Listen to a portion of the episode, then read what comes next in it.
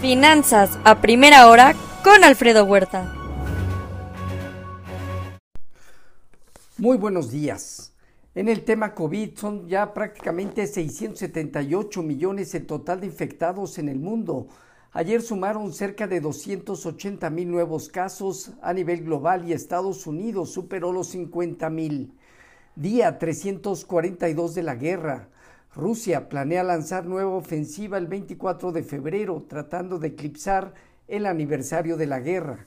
Estados Unidos dará bombas inteligentes de alto alcance a Ucrania y eh, el día de ayer hubo reunión entre Zelensky y miembros de la Unión Europea.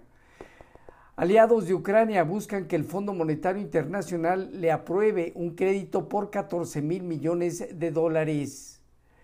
China confirma expansión en el sector servicios durante el mes de enero. La zona euro mantiene un ritmo apenas en zona de expansión, apoyado en mayor medida por Alemania, Italia y España, mientras Francia se muestra más estancado. Según, siguen las eh, conversaciones sobre el nivel de techo de deuda y la baja de gastos eh, solicitada por los republicanos eh, con la Casa Blanca. Están pendientes el alcance de este acuerdo. Empresas de tecnología y algunas de servicio en general no cumplieron expectativas con sus reportes corporativos. Hoy están en su preapertura con movimientos a la baja. Alphabet, Google, Apple, Amazon, eh, Meta tomando ya algo de utilidades eh, de estos, después de estos días, entre otras acciones. Hoy los mercados están atentos al dato de empleo de enero que evaluará si la economía se acelera hacia un enfriamiento o hacia una desaceleración aún moderada y defensiva. En Asia Pacífico, resultados con sesgo positivo, salvo Hong Kong que cayó 1.4%, Japón, Corea del Sur, Taiwán terminaron al alza. En lo que se refiere a Europa, dominan movimientos con sesgo negativo. Eh, el Financial Times de Londres apenas eh, con ganancia del 0.2%, pero los mercados eh, como Francia retroceden desde 0.2% hasta 1%, el MIB de Italia, en el Inter, Alemania y España. El Banco Central Europeo aumentó 50 puntos base la tasa de interés al 3% y se comprometió casi de forma incondicional a otro incremento en marzo de 50 puntos base. El Banco de Inglaterra, por su parte, también incrementó 50 puntos base su tasa de interés para alcanzar 4% anual y en su comunicado menciona que incrementos adicionales dependerán de datos sorpresivos o presiones inflacionarias más persistentes. Podría estar cerca, más cerca de alcanzar un pico. En cuanto al tema de divisas, hoy un índice dólar negativo 0.1%, el euro operando en 1,093.2% arriba, la libra en 1,226.3% positivo.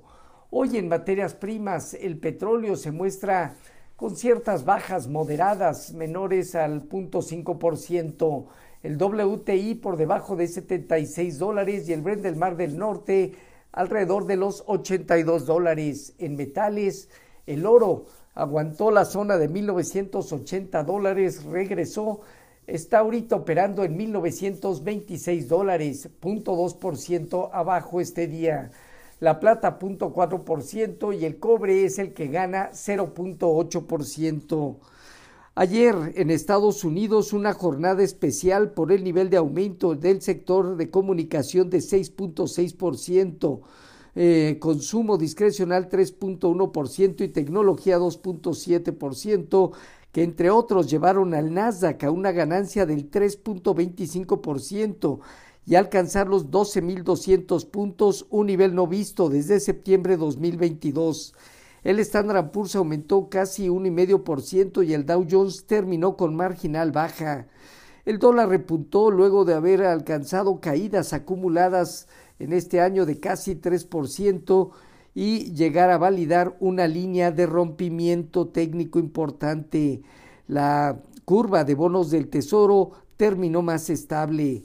La venta de vehículos eh, de Tesla, eh, vehículos eléctricos fabricados en China, aumentaron 18% en enero en este país. Eh, por otro lado, el negocio de publicidad de Amazon creció 19%, mientras Google y Meta lidian, lidian perdón, con una desaceleración. El Dow Jones parte de los 34.053 eh, unidades, de aquí a los 34.600 se enfrenta importante prueba. El Nasdaq, que ya alcanzó hasta los 12.200 eh, puntos, de un gap o brecha, tiene básicamente la posibilidad de buscar eh, hasta la zona de 12.500 o 13.200 puntos, siempre y cuando tomas de utilidades respete los 11.850 a 11.700 unidades. El, Standard Poor's terminó en 4.179 unidades, muy cerca de una zona de resistencia en 4.200 puntos, dejando por el momento 4.100 a 4.000 unidades como zona baja inicial. El rendimiento del bono a 10 años se ubicó alrededor de 3.40. Alcanzó su móvil de 200 observaciones ayer en, el, en intrajornada en 3.33 y con ello puede consolidar dejando techo entre 55. Eh, en cuanto a nuestros mercados, tipo de cambio, se ubicó en 18.66 a la venta, 0.3% de depreciación. Alcanzó niveles prácticamente de 18.50 nuevamente. Consideramos eh, que tiene para buscar hasta 18.90 y solo arriba de 18.90 la zona de 19.10 por ahora. Fondeo diario, papel gubernamental y bancario cercano a 10.60, latía 28 días en 10.83. La bolsa en México terminó 2.1% abajo en 53.874 unidades con una operatividad cercana al promedio diario. El principal indicador tuvo una caída importante, sin embargo sigue acumulando en el año 11.2% de plusvalía reconoce la zona de 55 mil puntos, como hemos comentado, como resistencia, dejando en la parte baja 52,800 a 51,900.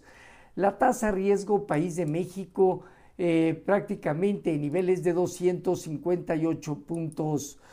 Eh, el ingreso tributario representó en 2022 en México el 13.2% del PIB debajo de niveles 2020, 2021 y 2022 y por debajo del objetivo de la Secretaría de Hacienda que era del 14.1%. Las ventas de Grupo México cayeron 6% durante a lo largo del 2022, aunque el cuarto trimestre aumentaron 5.4%. Este día, datos de empleo, la nómina no agrícola, nómina privada, tasa de desempleo, tasa de participación laboral, ingreso por hora, además de indicadores de servicio, el ISM y el PMI Market. En México, confianza al consumidor al mes de enero, la próxima semana los datos de inflación finales de enero y también la decisión de Banco de México. Los eh, futuros se mantienen hasta ahora con sesgo negativo desde menos 0.3% Dow Jones, 0.7% abajo el Standard Poor's, 1.4% negativo la parte tecnológica, tipo de cambio 18.70 a la venta, 0.3% de depreciación. Así, finanzas a primera hora con lo más relevante hasta el momento.